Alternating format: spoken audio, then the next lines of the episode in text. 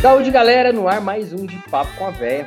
E esse programa, mais uma vez, é um oferecimento da Enjoy. A Enjoy que faz todo o trabalho de administrar o seu stock show e também é, de te proporcionar aquele cartão que as pessoas podem fazer autosserviço no bar. Então, a Enjoy, nosso parceiro, está aqui patrocinando a gente. Se você quiser saber mais, é só acessar let'senjoy.it, let'senjoy.it e saber mais ali do trabalho deles. É isso aí. A avó Maria não veio mais uma vez, mas ela deixou um recadinho pra gente. Solta aí, Ramon. Júnior, também vou. Eu tenho minhas plantinhas aqui e elas estão secas, seca, seca, assim. Se a gente não aguar todo dia, elas morrem. Eu não vou deixar, eu amo elas. Pô, vó, ontem choveu pra caramba. Essa desculpa não colou, vai. Mas tudo bem, vó, a gente entende, estamos em época de pandemia e você tem que ficar em casa mesmo e seguimos daqui. E hoje eu tenho a felicidade de receber e já agradeço, cara, por você topar participar, dividir um pouquinho da sua história com a gente. O neto do seu João, do seu Vitório, da dona Adélia e da dona Alea, é o Estevão, o Estevão Stó, da Suricato. Cara, obrigado por você topar participar. É, obrigado por você dividir aí um pouco da sua história com a gente. Bem-vindo aí ao De Papo com a Véia. Muito obrigado, é um prazer imenso. Sou ouvinte inverterado de podcasts, ouvinte do De Papo com a Véia há bastante tempo já, desde o início. Prazer poder participar e fazer parte do projeto. Pô, legal. Então eu vou começar é, perguntando para você onde você nasceu e como é que foi sua infância e qual a lembrança que você tem dos seus avós. Ah, lembrando, cara, lembrando não, mas contar aqui o nome do seu avô é o nome do meu filho e é o nome do meu bisavô também, que é o Vitório. Ah, que legal. Pois é, cara, eu sou do interior do Rio Grande do Sul. Meus pais acabaram eram funcionários públicos, minha mãe professora, meu pai funcionário da fazenda, e eles acabaram acabavam mudando muito uh, pelo interior do estado por conta do trabalho. Eu nasci em Iraí, é uma cidadezinha no norte do estado, na costa do Rio Uruguai, e morei lá um ano e um ano e pouquinho, e logo saí de lá, acabei indo para Torres, que é uma cidade no litoral gaúcho, e vivi até, a, até os 18 anos lá. Tive a felicidade de conviver muito com os meus avós. Uh, eu tenho uma avó viva e ainda. Meus avós, por parte de mãe, faleceram uh, quando eu ainda era bastante pequeno. Eu tinha seis anos quando a avó faleceu e oito quando o vô se foi, mas como era, eu, eles moravam na mesma cidade que eu e eles tinham muitos filhos, eles tinham 14 filhos. Caramba. E então todo domingo era na casa do vô e da avó, com toda a primaiada, todo mundo, né, tios, enfim, era sempre uma função. Todos os domingos, sem exceção, eu passava na casa dos meus avós. E então eu tive, apesar de pouco tempo com eles, eu aproveitei bastante, né? E por outro lado, os meus avós paternos, eles sempre moraram uh, na região norte do estado, distantes. Eu acabava vendo eles duas ou três vezes por ano só. Mas no inverno, os, eles, os meus avós vinham passar a temporada de inverno conosco na nossa casa, porque era mais menos frio, né, no litoral e tal. Então eles sempre ficavam dois, três meses conosco, morando com a gente. Então tive tive muito muito tempo com eles. O vô, o vô João, que é o, o meu avô paterno, faleceu com 104 anos, extremamente Caramba. lúcido. A avó tá viva ainda com 103, vai fazer 104 agora. Puta, que legal. E, cara, eu, eu, eu, digo que a coisa que eu mais. Eu poderia estar aposentado já como jogador de carta, que é um negócio que eu faço há mais tempo na vida. Eu jogo carta há 31 anos. E eu sempre joguei carta com meu avô, com, com o Voctó. E, cara, ele faleceu por um acidente, ele caiu de uma escada e tal. E, e ainda, né, naqueles dias ele, ele a gente jogava carta, eu fazia força para ganhar quem dele. Quem é esse, o, o João? É, e, e, que, e que, jogo? O que, que você jogava? Cara, bisca, escova, quatrilho, enfim, jogos de carta uh, uh, com baralho espanhol, né, e tal. E, mas assim, extremamente lúcido, extremamente saudável, né? Trabalhava, todos eles trabalhavam, eu digo que depois dos 80, todos os meus avós trabalhavam mais do que eu trabalho hoje. Pessoal do interior acostumado a trabalhar, levantar cedo, né? Fazenda. Qual que é a descendência deles? São todos uh, de origem italiana, com exceção da avó, que é que está viva ainda, que é, que é de origem alemã. Tá. E... Que, é a Le... que é a Leia. Isso, exato. Legal. E como é que. Você tem alguma lembrança lá da casa da, da dona Adélia, do seu Vitório, é, né, que você passava mais tempo, assim, alguma lembrança olfativa, algum cheiro, algum gosto, alguma coisa assim que você consegue lembrar até hoje, mesmo com, com pouca idade? Tenho sim, cara. Tenho, tenho muitas memórias da, da casa deles. É até faz bastante tempo que eu não vou lá e, e falar contigo sobre isso me traz uma torrente de, de sentimentos bons assim.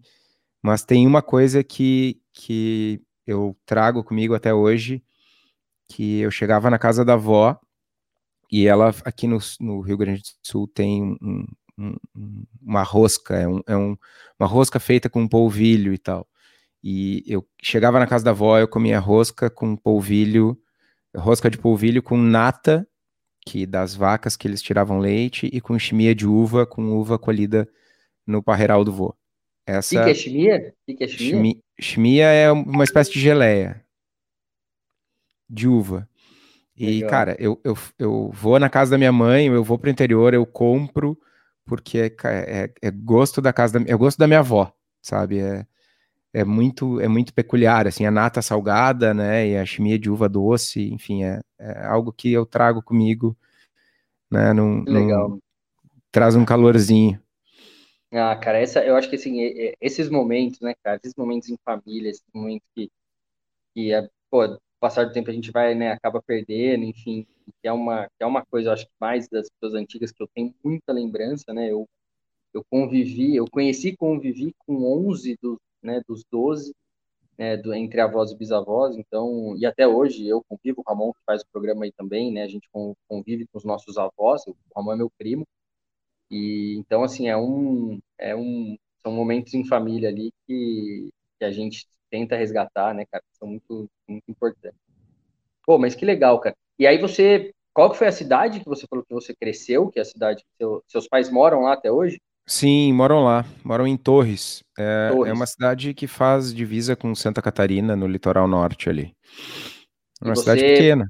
E você ficou lá até. Você saiu de lá com 18 anos para fazer faculdade, é isso? Você estudou lá, passou a, a juventude lá. Quais são suas lembranças ali, cara, de, de dessa juventude no, numa cidade litorânea? Cara, é, é engraçado, eu, eu brinco, eu brinco, brinco, mas falo sério, eu não gosto de praia. E tá. quando, eu, quando eu passei no vestibular, eu passei no vestibular na, na Federal aqui de Porto Alegre e na Federal de Florianópolis. E todo mundo, todos os meus amigos, nossa, que legal, tu vai morar em Florianópolis. Eu, tipo, meu, certo que não. Morei a vida inteira na praia, eu odeio praia, eu vou pra cidade, tá ligado? E... Mas eu, eu, meus pais moram num sítio lá, a gente morava meio na cidade, meio no sítio. E é uma cidade é, tranquila no inverno, mas é cidade litorânea, então enche de gente no verão, e até por isso eu não, não curtia muito esse, essa pegada de praia e tal, porque é, tá cheio de turista, cheio de argentino, e... né, e, mas era, é, eu vou, tive ontem lá, visitei meus pais, é pertinho de Capão da Canoa, tu teve em Capão da Canoa na Narcose, sim, lá sim, é, uns, sim, é uns 60 quilômetros de Capão da Canoa. Mais, mais para frente ou ali no... É, é mais para o norte. Mais para é, norte em direção a Santa Catarina. Tá. E, mas é super legal lá o clima, né? Tudo. Gosto muito de voltar, volto para o sítio e, e, cresci no sítio, gosto de botar o pé na grama e tal. Hoje moro numa casa no, na periferia de Porto Alegre, porque, né? Eu preciso morar numa casa, eu preciso ter um pátio com grama, ter as minhas plantas e tal. Tenho muito essa coisa da terra, legal. de cultivar as coisas e tal muito por causa da minha criação também. E o que, que você fez de faculdade? Você saiu de lá, você fez federal em Porto Alegre? O que, que você eu sou Eu sou engenheiro de produção. Tá. Uh, atuei 10 anos aí, 11, 12 anos na área e o pessoal, o pessoal brinca, né, que ah, tu largou a agora tu largou a tua profissão para continuar trabalhando, para trabalhar com cerveja. Eu mais ou menos, porque eu, eu né, sempre trabalhei com engenharia de processos, com controle de qualidade, e são coisas que, que para gente que está dentro de fábricas produzindo cerveja, são essenciais para o nosso dia a dia, né? Então eu, eu acabo utilizando muito do, do que eu aprendi na faculdade, do que eu vivi na minha profissão, hoje ainda, né? E foi uma fase bem, foi uma fase de um aprendizado bem legal, assim, na minha vida. Mas legal. quero, não quero voltar, quero continuar na cerveja, tô feliz onde eu tô. E o que, que você acha que da, da sua formação, além de, né, de saber de controles e de processos, que isso às vezes deve te deixar meio, meio maluco, né? Dependendo da fábrica que você produz. Mas o que, que você acha que, que isso contribui hoje para a sua, para sua profissão, para né, que você trabalha hoje?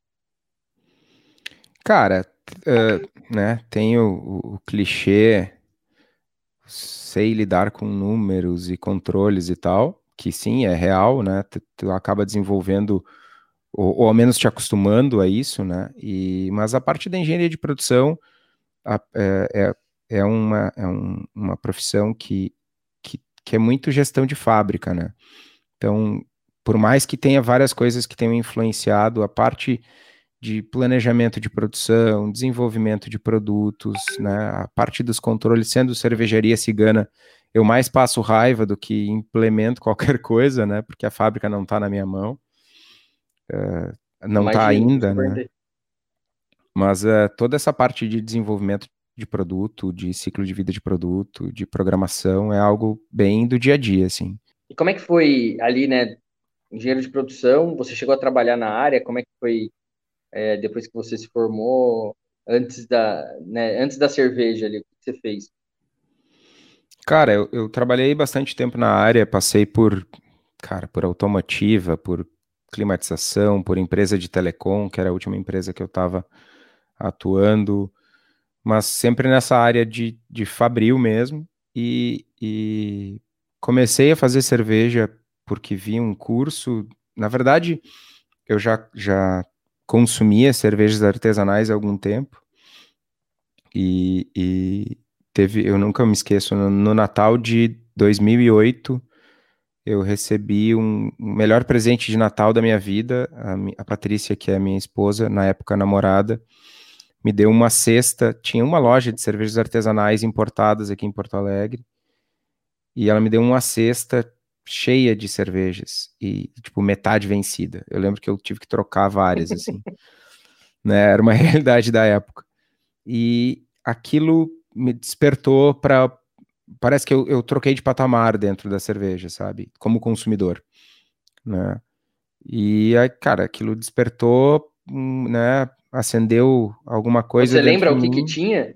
Você lembra o que, que você bebeu nessa época? Que... Cara, eu lembro de algumas. Eu lembro que tinha uma Christoffel, que é uma garrafinha uh, flip top, e lembro que tinha uma uma Galícia e, cara, algumas outras que eu acabei trocando, mas era tudo Savagrin, assim, né? Que era o que tinha na época. Tinha Weissbier, tinha German Pils, tinha, tinha alguma coisa belga que eu não me lembro o que que era, uma Dubel, talvez.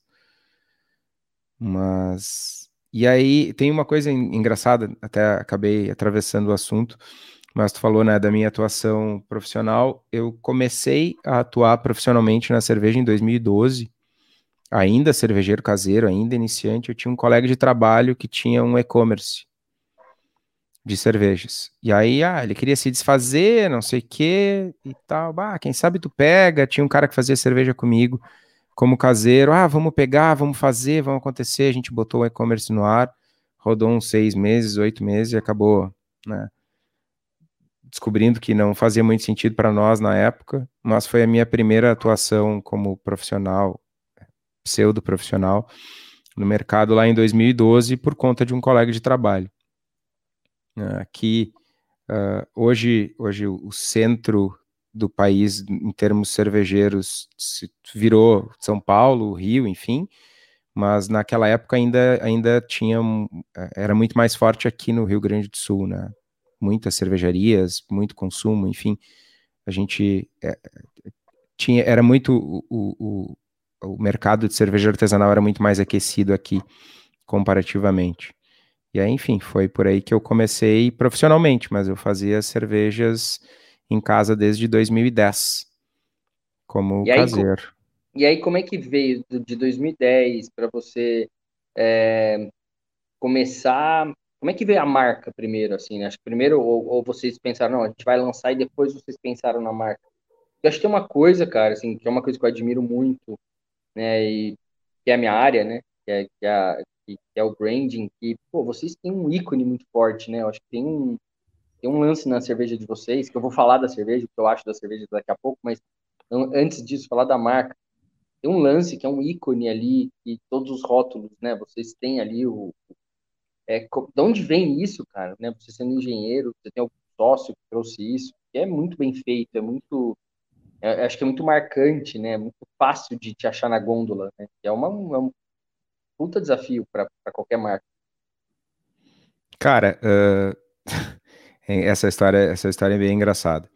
Uh, eu, de cervejeiro caseiro, eu passei um tempo né, aquela coisa. Acho que 90% dos cervejeiros caseiros brasileiros passaram por esse momento de deslumbramento, quero ter uma marca, quero virar profissional. E eu tinha isso guardado até que em 2014 eu conheci meu, o Marcos, que era o meu sócio. E aí, enfim, bateu o santo, começamos a desenvolver plano de negócio e tal. E aí a gente acabou caindo numa agência. Eu, a, primeira, a primeira coisa era eh, decidir o nome da empresa, né? da, da marca, enfim, e a gente tinha, a gente queria que fosse um nome em português, um nome fácil de ser associado, possivelmente que pudesse ter um mascote e tal. E aí, cara, tinha uma lista de nomes e Suricato estava lá no meio. Tem uma história engraçada que eu já contei em diversas entrevistas, eu vou me desmentir agora. Cara, meu, entrevista para TV já. Que eu falo pra galera que eu tinha um suricato de estimação no sítio.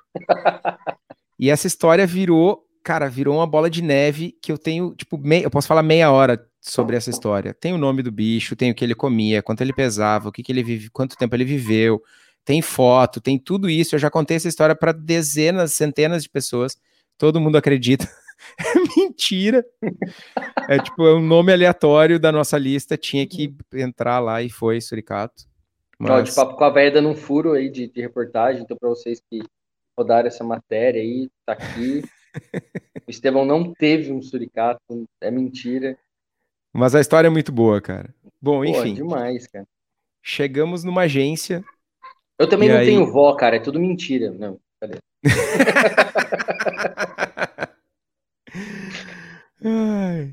Nós chegamos numa agência com alguns. A gente tinha alguns, alguns valores, algumas coisas que a gente queria fazer. Né? A gente. Uma coisa que é muito marcante para nós e que muita gente não sabe é que nós lançamos a cervejaria com três sours e uma pumpkin ale no portfólio. Esse era o portfólio, não tinha APA, não tinha IPA, não tinha Weiss. Em 2015, só tinha uma cervejaria brasileira com três sours no portfólio, que era a Way, e ainda assim num portfólio maior, né? Nós abrimos a cervejaria com três sours. Tipo, completamente retardados, né? E por Sei algum lá. motivo, assim, era um lance do tipo, cara, é o que vocês melhor sabiam fazer, era o que vocês Era o que a gente gostavam. curtia. Queremos Legal. fazer sours, queremos isso, né? Tinha um pouco de olhar para o mercado e enxergar a tendência, claro, mas uhum. era o que a uhum. gente curtia. E aí a gente chegou na agência e olha só, nosso, temos que desenvolver o rótulo, os nossos rótulos da nossa marca. O rótulo tem que ser facilmente identificado na gôndola, tem que ser único, porque a gente quer fazer, né, quer se destacar, tem que nos permitir fazer uma ilustração ou fazer alguma coisa mais minimalista, um lettering. Cara, a gente não sabe muito bem, a gente não quer, não quer ter algo muito fixo e tem que transmitir os nossos valores. E o nosso principal valor é fazer cervejas à época, né, fora do centro. Hoje, sei lá, tem uma galera, tem 50, 100, 200 cervejarias no Brasil que fazem sour haze, sours hazes e, e sei lá, que tem um portfólio Isso similar ao da Suri, né?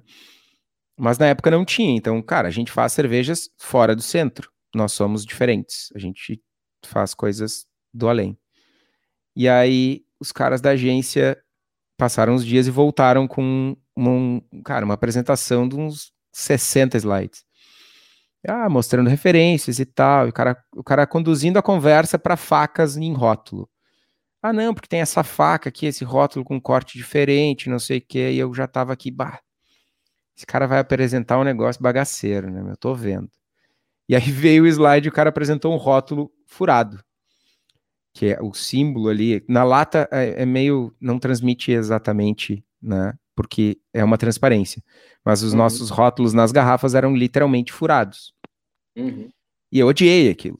Odiei, achei uma droga. E eu, cara, achei uma droga. O cara, não, escuta a explicação. É, destaca, né? Qualquer um vai saber que são rótulos da Suricato, porque não tem nada no mundo igual. É inovador. Uh, permite fazer qualquer coisa, porque tu não precisa fixar a marca em lugar nenhum, todo mundo vai ver, então tu pode fazer um ilustra, pode fazer o que tu quiser. E tá de acordo com os valores da empresa, né? Porque a informação do rótulo tá fora do centro. E aí, quando o cara falou isso, eu, ok, achei cara, uma droga. O cara era bom, hein, velho? Puta publicitário esse aí, hein, cara. Mas é, eu tenho que tirar meu chapéu. Parabéns para vocês. Uh, posso fazer um jabá para eles? Claro, pô. Por favor, Estúdio depois Bar, dessa história aí, cara. É, Estúdio Bar de Porto Alegre. Os caras são fenomenais. E, e, e eles, eles estão com vocês até hoje? Não, não estão não. mais. A gente parou de trabalhar com eles há uns um ano e meio, talvez, por, por diversos motivos. Eles cresceram, eles são super conhecidos aqui, são, ah. são do hype e a gente faltou dinheiro. Lógico. e, mas sabe, somos, né? somos super amigos, fazemos churrascos juntos, aniversários e tal. É, é, tem, um, tem uma relação muito família, assim. Pô, mas merecidíssimo, acho que jabá feito e, cara, pô, parabéns aí se eles escutarem, se quiser mandar pra eles, pô, é incrível, cara, é muito legal mesmo, eu admiro muito. Assim. E como é que foi, assim, cara, as primeiras cervejas, como é que foi a aceitação, né, porque é uma época que, cara, né, é... eu vou contar, eu vou contar uma história aqui, cara, que é uma história, até eu preciso trazer ele aqui, que é a história do Junqueira. O Junqueira, né, ele tá lá em Curitiba tal, mas ele tem família em São Luís Paraitinga, que é onde eu passei carnaval, né, grande parte da minha vida, muito perto de Taubaté, eu sou de Taubaté, e eu trabalhei, eu tinha uma agência de publicidade que trabalhava para o escritório de engenharia, e o tio dele é, trabalha lá. E aí um dia, cara, que ele ficou, esse tio dele sabendo que eu fazia cerveja, veio falar, pô, eu tenho um sobrinho que faz cerveja também, cara, pô, queria te apresentar para ele, porque toda vez ele leva as cervejas dele lá, mas acho que ele tá, tá fazendo direito cerveja dele, pô, toda cerveja que ele leva tudo azedo, acho que não sei se ele deixa estragar. Eu falei, ah, deve estar tá começando, né? Não tinha entendido, né, o que, que era. Não, tá nada, cara. Tem lá uns, uns. Pô, ele leva lá, vende pra caramba aquele negócio, não sei como que ele consegue vender. Tem uns burros lá, tem um negócio que chama negócio do burro, é o cu do burro, alguma coisa assim. Daí eu falei, como assim? Quem que é? É, é o André? É, é, é Junqueira? É, pô, você conhece ele? Eu falei, pô, ele foi meu professor, cara, como assim? Mas aí? Eu falei, pô, cara, ele é o papa da, da, da, da, do ele estilo é de cerveja que ele faz ali, ele foi meu professor, cara, no, né? Aí ele ficava assim pra mim, é nada. é, é, sério, cara, ele, ele, foi meu professor. Então, assim, né, a pergunta, lembrando essa história, eu já contei isso pra ele, cara, pô, e, e, é isso, né, cara, não é, eu, eu não conto essa história desmerecendo, né, o, o, o tio dele, é só porque é, é, é, o, é a realidade. E eu acho que há 10 anos atrás, há 5 anos atrás, é, 10 não, né? 5 anos atrás, isso, isso era né, mais forte ainda, né? Então, como é que foi, cara, para vocês? Como é que foi a aceitação do público? É, o que, vocês fizeram para segurar essa onda? Como é que foi? Tem alguma história assim?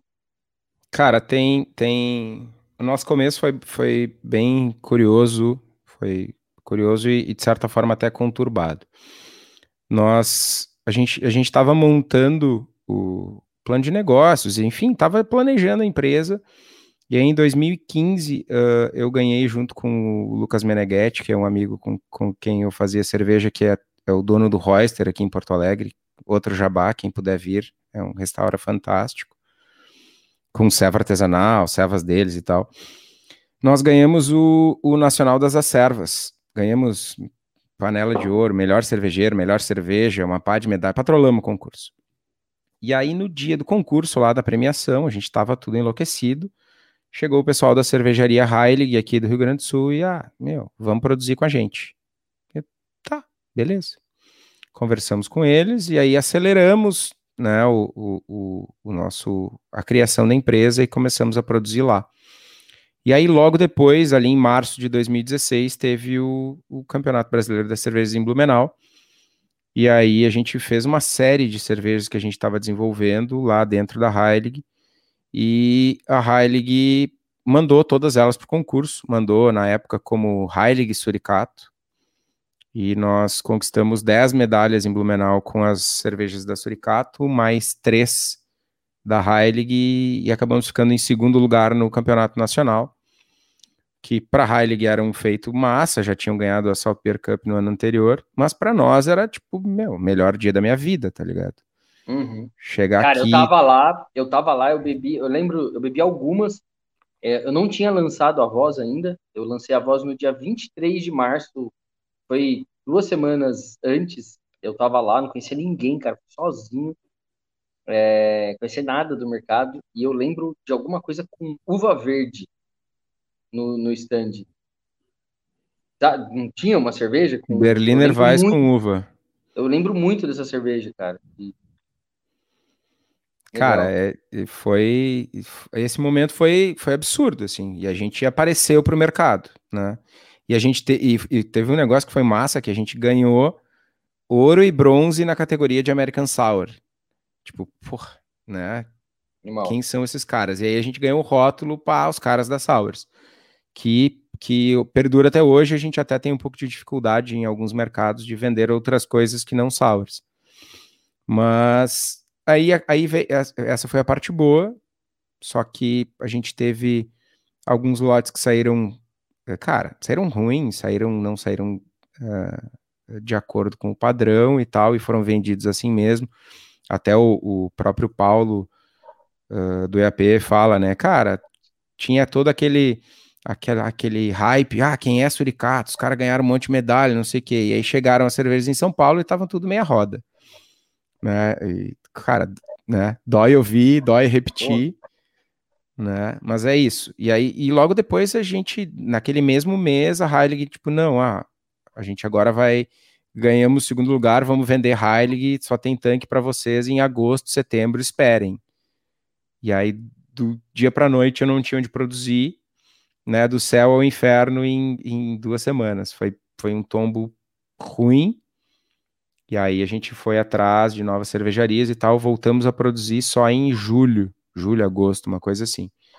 Aí já com uma nova estrutura, em outra fábrica, e aí, cara, aí, aí começou a, a, a evangelização, a, né, por assim dizer. Tem, mas, cara, é, uma coisa que eu, olhando para trás, assim, se a gente tivesse um ponto de venda, se a gente tivesse um bar, teria sido mais fácil. Hum. Tem um episódio num festival de rua aqui de Porto Alegre que a gente participou, que chegou uma senhorinha, cara, é muito engraçado essa história. Chegou uma senhorinha, cara, de uns 300 anos ou mais. E ela olhou para mim no stand e disse: Meu filho, eu queria uma coisa mais natural. E eu olho pro TEP, tem duas American Sour, uma Berliner Weiss e uma, sei lá, uma IPA, talvez. E o que, que eu vou dar para essa mulher, né, tia? Algo mais natural. Certo que ela queria uma Pilsen, né, meu? Sim.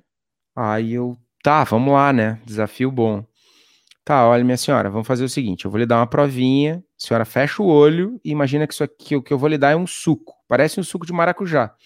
E eu peguei a Palessauro, que é a nossa American Sour com dry de, de mosaic, que fica um maracujazão, massa, assim.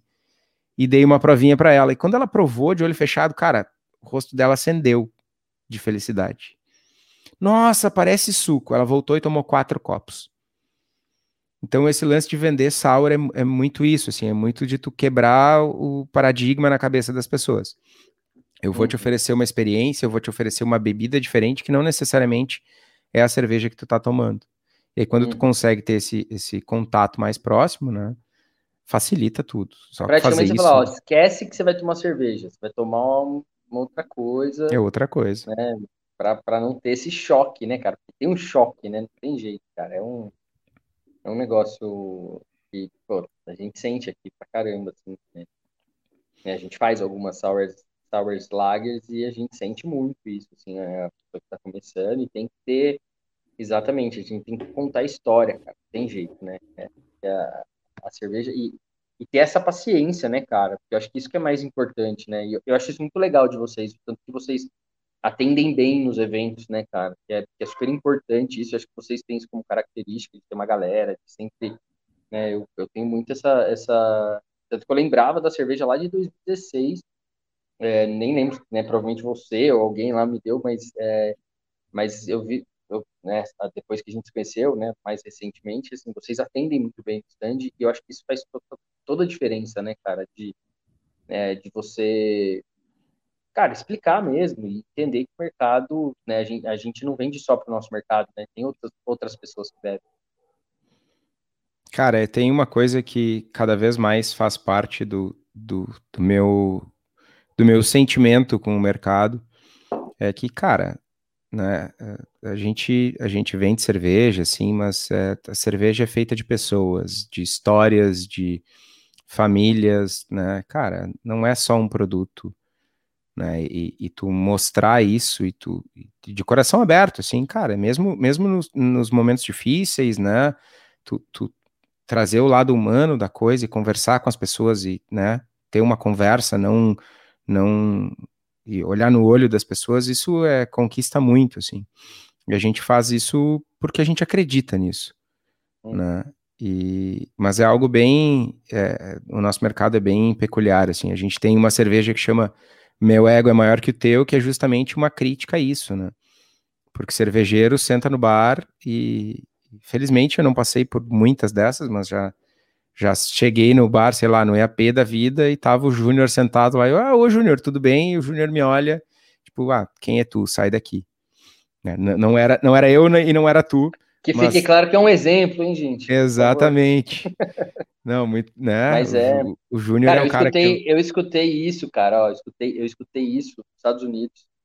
É, por algum motivo, eu mandei uma mensagem no Facebook, ele me respondeu e ele ficou comigo duas horas lá na Brooklyn, Garrett Oliver. Ninguém me indicou, o cara realmente, assim, ou ele me confundiu com alguém, ou ele realmente é o cara mais legal do mundo. E eu escutei isso dele, cara, né? Ele já veio duas vezes pro Brasil, ou algumas vezes. E ele falou, cara, eu, eu sinto que no Brasil cervejeiro tem muito status de artista, né? E aí ele me falou uma frase que foi muito marcante, eu repito isso, quem escuta já deve ter escutado eu falar isso, desculpa, quiser escutar mais uma vez, mas faz parte do contexto. Ele falou assim, cara, nós, cervejeiros, a gente não pode ser artista, cara. A gente faz uma coisa que as pessoas mijam. Então, como que a gente pode, né, cara, ser, ser comparado com músico? Cara, o cara não vai. A gente, o cara falou, do tipo assim, cara, ele tava tentando resumir assim, cara, meu, a gente tem que conversar, cara, cerveja, né, e, e, e a gente como marca acredita muito nisso, né, de pregar, tipo, cara, cerveja é meio de encontro, a cerveja é um meio para você celebrar, para você dividir tristezas, para você dividir, mas é um, é, a cerveja é um meio de encontro, e a gente tem muito isso realmente, cara, de, né, de das pessoas pedirem para tirar foto, cara, quando as pessoas pedem para tirar foto em evento, eu várias vezes, e aí eu já tomei puxando de orelha da minha esposa, eu falo, meu, para de falar isso. Eu falo pro cara assim, mas pra que, que você quer tirar foto comigo? Cara, sério? Pra quê? Não é um negócio, cara, tipo. Mas enfim, é, é né, dá para entender, tá? enfim, mas eu acho que assim, beleza, né? Uma coisa é você tirar foto, outra coisa é você. É, e muita gente faz isso, infelizmente, é encarar ali que você, puta, tá ali, você é o cara. Cara, não pode ser assim. A gente passou por um momento né, no, no slow, no, não o último slow, penúltimo, e foi muito marcante para mim. Um cara chegou no nosso stand e falou assim: Cara, eu pedi para tomar uma cerveja mais levinha, mais normal, e o cara desdenhou de mim e falou assim: Ah, cara, você quer tomar coisa normal? Vai lá na voz. Eu quero entender por que, que ele falou isso para mim. Porque, pô, eu tomei aqui, eu achei tudo muito diferente. o cara mandou vir aqui. Eu falei, ah, cara, provavelmente é porque a gente só faz lagers a gente realmente tem as cervejas mais leves, né? Sempre tem alguma, né? A gente tem isso como desde que a gente lançou a marca de ter uma cerveja fácil de beber, né? Todas as cervejas têm drinkability, mas né, a gente como marca tem isso. Só que, cara, ele não quis me contar quem foi, porque eu queria saber, cara. Eu ia lá agradecer. Trabalhamos cara, com nomes, né? É, não, eu falei, pô, eu ia lá falar pro cara, pô, obrigado, você mandou um cara no meu stand, legal. Mas, cara, esse é um exemplo, né, de que o cara desdenhou o cara, que o cara tava num evento cervejeiro, e aí você imagina, ah, não, eu tô aqui, eu só faço coisa hypada, e, e a gente esquece, cara, que o mercado tá nos 97,5% que ainda não bebem, e que a gente precisa educar esse cara e ser paciente, né, cara? Pô, a gente aqui tem que explicar que a gente não faz IPA, é um negócio que a gente tem que ser muito resi resiliente, né? De falar, cara, eu não faço, mas bebe essa IPL, ó, que legal. Ó. Mas, enfim, só colocando o ponto aí, cara, de, do que a gente cara, já passou. Muito bom, meu, muito bom. A gente faz algo que as pessoas mijam, meu. Eu vou levar para sempre essa, cara. Cara, essa frase. E, e, ele é, e ele pode ser considerado um artista, né? Porque o cara escreve livro, ele é um cara que. Então, ouvir isso dele foi mais marcante. Se outra pessoa tivesse me falado, ia ser legal. Mas ouvindo de um cara Mas que dele... realmente é um artista, porque, pô, o cara, né, tem vários livros publicados, é uma referência mundial, né? E foi muito marcante, cara, assim, de, de e, e, da, e, do ponto de vista dele, né, sobre a gente, né, sobre o, o nosso mercado. Então é, é uma coisa que acho que a gente tem que prestar atenção mesmo, que, pô, beleza, as pessoas vêm, falam, tem esse lance, pô, cara, a gente tem, né, você tem podcast, você sabe, cara, pô, é muito legal você receber feedback, cara, das pessoas que são assíduos, que, que escutam, pô, cara, você falou, é muito legal, eu adoro, cara, é muito legal, só que a gente tem que controlar o que que, né, o, o que que a gente faz com achar isso legal, porque realmente nós não somos, nós somos pessoas que estamos aqui brigando para fazer o mercado crescer, né? Um mercado que é nada, que a gente tem uma série de dificuldades, né? Que nossos amigos do interior, você deve ter a mesma coisa que eu, acham que a gente está rico, que a gente tem o trabalho mais legal do mundo. né? Ninguém vê o, o, o, o, tamanho do calo que tem na mão, do, dos barris que a gente cai, porque a gente fica postando a dor. Mas, enfim, cara, é... acho que é, é um pouco sobre isso aí. E, cara, conta um pouco mais da, da, da marca, assim, como é que vocês estão atualmente, é, distribuição, produção, planos que você puder contar aí, futuro, como é que tá? Então, cara, uh, posso contar sim, tem várias coisas, várias coisas legais para compartilhar. 2020 foi um ano, né, atribulado, uh, mas já, já tinha, mesmo antes da pandemia, já tinha alguns prenúncios de mudança para nós. Éramos três sócios na Suricato e uh, dois acabaram saindo, eh, por motivos diferentes e tal. Hoje, suricato, eu sou o último suricato, digamos assim. Uh, e nesse meio de pandemia, a gente uh, sempre teve um plano, cara, eu sempre quis ter uma fábrica, por, pela minha formação, porque é o meu chão, né? Porque além de fazer cerveja, eu acho que eu posso performar bem, né?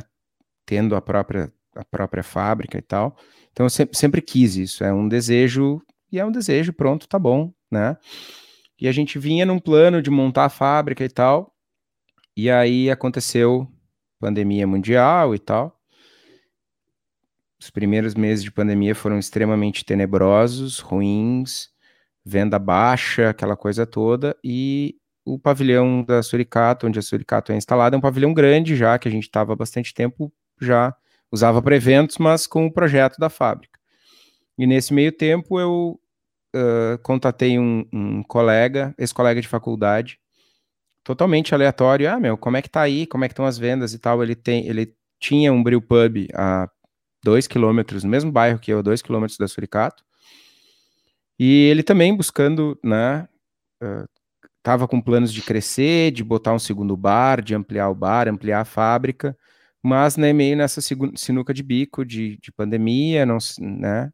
Enfim, a gente não sabe muito bem o que vai acontecer. Agora está saindo vacina e tal, mas lá em março, abril, a gente não tinha uma perspectiva, né? Ninguém tinha no mundo. Então a gente começou, iniciou conversas e hoje uh, a gente já, uh, já deu início à fusão. Nós fundimos a Suricato e o Distrito Brew Pub, encerramos a operação uh, no prédio que era do distrito e estamos no meio de uma obra no prédio da Suricato da instalação da fábrica. E lançamos uma marca nova que chama Cubo Companhia Cervejeira, que é a, a uma espécie de holding da Suricato e da Distrito. Distrito continua existindo, Suricato continua existindo. E eu sempre quis fazer lagers, sempre estava amarrado no Suricato Ales e tal, e agora eu vou poder fazer lagers na Cuba. Aê! É, cara, me convide, é me convide, quero, quero, quero fazer collabs, então agora a gente pode fazer collabs. Ah, vamos, vamos fazer uma collab certo, certo, Por, vai ser uma honra a poder aprender contigo. Eu, eu sou, eu sou, né, tô, tô iniciando no mundo das lagers, já fiz algumas como caseiro e tal, mas tô aprendendo, tenho certeza que vou aprender muito contigo, cara. E, mas é isso, cara. Eu tô, eu tô num momento extremamente mal-humorado da minha vida, porque é poeira de manhã, de tarde e de noite. Obra é, cara, ah, é difícil, mas tá acabando. Sim. Tá acabando daqui a. Já diziam, já diziam os comerciais da Tigre, né? Quanto é difícil fazer obra, né? Os caras. Mas, mas e qual que é o tamanho disso? Vocês, vocês podem falar já? Como é que claro, é? Claro, claro. Uh, no, no, no, nesse primeiro momento, a gente está trazendo os tanques, o equipamento do distrito, que é um equipamento com é uma cozinha de 300 e tanques, um total de 2.500 litros de capacidade instalada. Já estamos Legal. comprando mais, mais tanques, tanques de mil, tanques maiores, em vaso de latas e tal. E o Legal. projeto do espaço é para ter uma fábrica de 20 mil litros e um, um bar né, anexo. Né? É, é, é uma espécie de brewpub, mas com três marcas sendo produzidas para distribuição e tal. A holding também vai fazer cerveja? Sim. Que legal. Eu, eu, esses dias eu usei o, o, exemplo, né? A gente criou a, a, a Cubo é a Coca-Cola, né? A Suricato é a Fanta e o Distrito é, o, é o Sprite. Mas é legal. é isso, é, são, três, são três marcas, as três com linhas de produto próprias. O Distrito sempre teve uma pegada uh, de cerveja inglesa e tal, e mais focado em drinkability, a gente optou por manter assim, com alguns ajustes e levar as lagers para cubo. Legal. Porque, enfim, é a marca do bar, né? A gente consegue ao mesmo tempo criar lagers mais elaboradas para levar para fora, mas também ter lagers mais lagers claras, leves para ter no bar, né? Que é uma coisa que querendo ou não, a gente quer. A gente está numa região de Porto Alegre que está crescendo muito. Onde é, fica? Fica no bairro São Geraldo. É, cara, guardadas as devidas proporções, assim, muito, é muito distante, mas é o Sorro de Porto Alegre. É oh. tipo é um bairro industrial que foi abandonado nos anos 60, 70. Tem alguns moradores e está tendo um renascimento cultural muito forte. Uh, a cena uh, de bares tá migrando para esse bairro. No ano passado. Não é ali onde tem, perto do aeroporto, que tem as cervejarias, não, né? Não, não é, é, um outro não. bairro.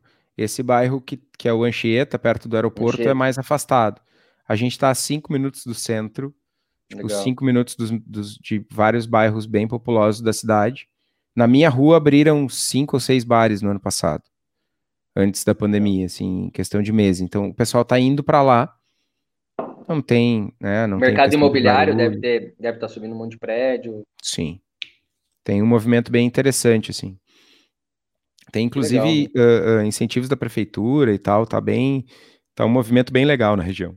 E qual que é a previsão? Cara, a previsão real era um mês e meio atrás. Mas a gente deve abrir em janeiro, no meio de janeiro ali, se a gente não ah, tiver tá mais pronto, problemas. Que, ah, cara, falta cimento, falta, tá faltando tudo, né? Tá bem difícil cara, de conduzir a obra. Quem vendeu casa, prédio, né? Pô, as, as construtoras, eu tava, eu tava, conversando com um amigo essa semana, cara. E é, é, praticamente dobrou, né, o preço de material de construção. Então, a galera que fez venda antes, cara, tá com muito problema, né, para para conseguir entregar a obra e, e, e, não perder dinheiro, né? Nem empatar, porque eles estão tentando pelo menos empatar, porque tá super difícil, né? Tá tudo muito caro. Tá, não tem gente, nada e o que a... tem tá caro. Não, e às vezes a gente acha, né? Porque na cerveja a gente tá assim também, né? Não tem garrafa, não tem caixa, não tem um monte de coisa não que não tem. tem rótulo, não tem não trigo. Tem rótulo, é. E, pô, mas tem gente sofrendo mais que a gente aí, né, cara? Outros mercados sofrendo bastante. Pô, mas janeiro vai dar tudo certo, cara. Janeirão, antes do carnaval, teremos aí. Ah, tomara, cara, tomara. Estamos na luta. Pô, bacana, cara. Pô, boa sorte. Espero que dê tudo certo. Ô, Estevam, conta um pouco do, do podcast. Quanto tempo você já está fazendo e como é que é o, como que é o projeto do, do Braçagem Forte? Cara, o Braçagem surgiu em 2017, início de 2017. Uh, eu e o Henrique, que é um juiz BJCP também e, e cervejeiro caseiro, muito amigo meu, uh, somos ouvintes né, de podcasts de tudo, assim. E a gente sempre ouviu muito podcast gringo de cerveja porque não tinha conteúdo em português.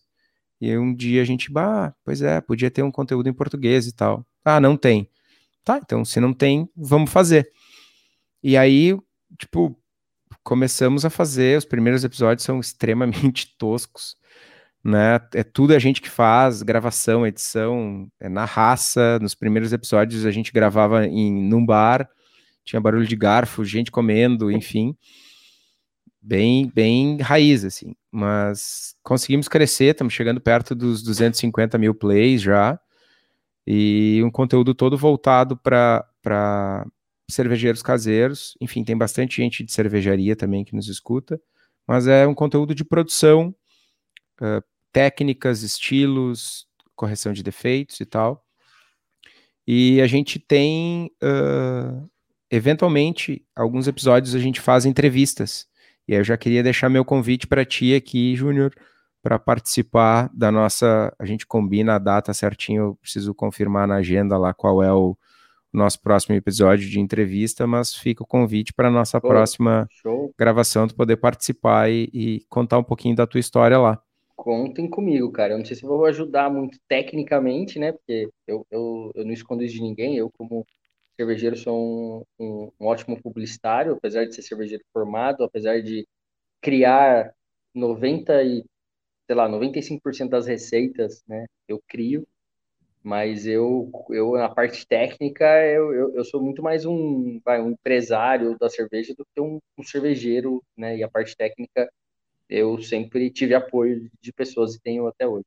Mas, pô, aceito o convite, com certeza, só não vai fazer é, perguntas muito, é, muito difíceis, tá, porque eu não vou ter vergonha nenhuma de falar que eu não sei, é, mas é isso, cara. Pô, aceito, já, já está aceito o convite.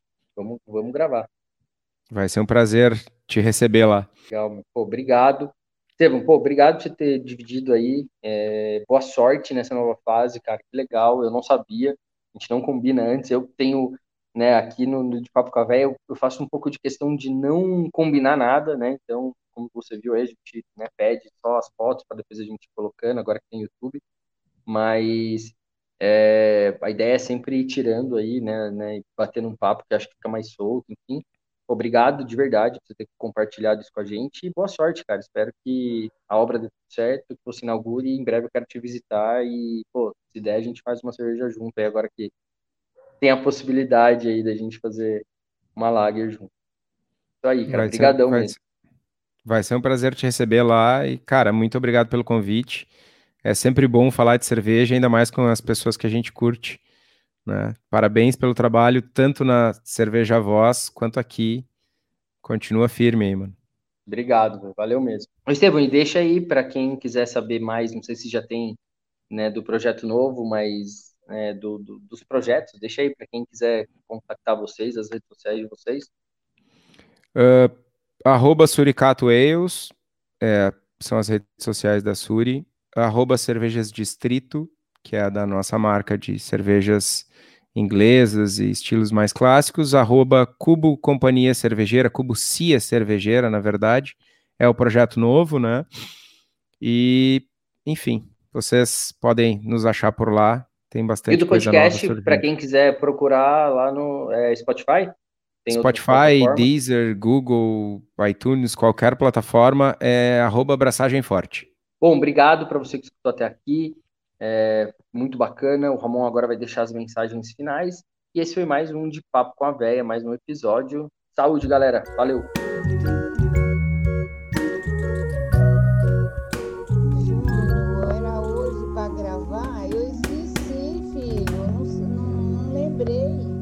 Esse episódio foi apresentado por Júnior Botura, neto da Vó Maria e fundador da Cerveja Voz, com participação especial do Estevão, da Suricato Ales. Produzido e editado por RP Podcasts. Se você gostou desse episódio, considere seguir a gente nas nossas redes sociais, no Instagram, arroba cervejavoz, no Facebook, barra cervejavoz, no YouTube, procura lá por Cerveja a Voz e também no Spotify, no De Papo com a Véia. Considere também indicar esse episódio para outras pessoas que você acredita que também vão gostar. Comente com a gente quem você gostaria que fosse entrevistado aqui no programa. E se você deseja comprar qualquer um dos nossos produtos, entre em avozencasa.com.br. Muito obrigado por ter ouvido esse episódio até o final. Saúde e até a próxima.